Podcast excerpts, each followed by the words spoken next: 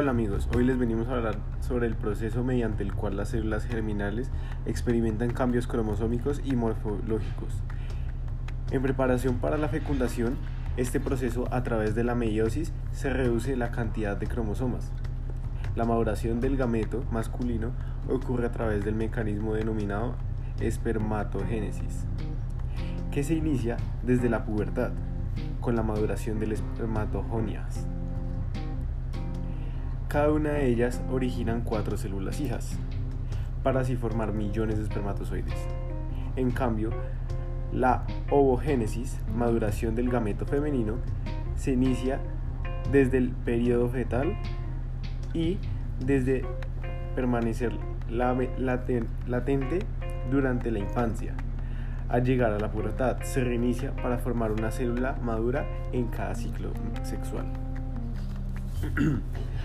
Es ampliamente aceptado que las células germinales son de origen endodérmico.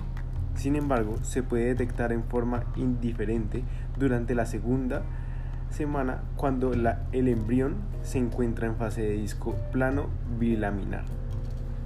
En esta fase, un grupo de células epiteoblásticas se determinan a células germinales, primordialmente bajo la actividad de la proteína morfogénica, más tarde migran a través de la línea primitiva y se sitúan en el saco betilino.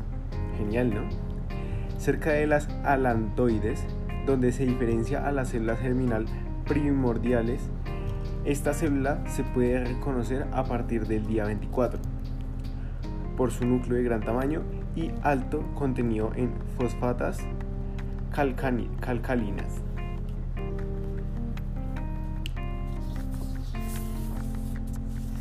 Las células germinales primordiales migran desde el saco vitelino a través de las alantoides, el intestino caudal y su mesenterio dorsal llegan a gonada durante la sexta semana, en donde se diferencia a la célula madre espermatogonias y en el varón ovoginas en la mujer. En ambos sexos, la aparición y migración de las células germinales es similar. Durante la migración hacia la gónada, las células germinales expresan el factor de transcripción, que les permite la totipotencia. Otro de los factores esenciales es la expresión del factor inhibidor de la leucemia,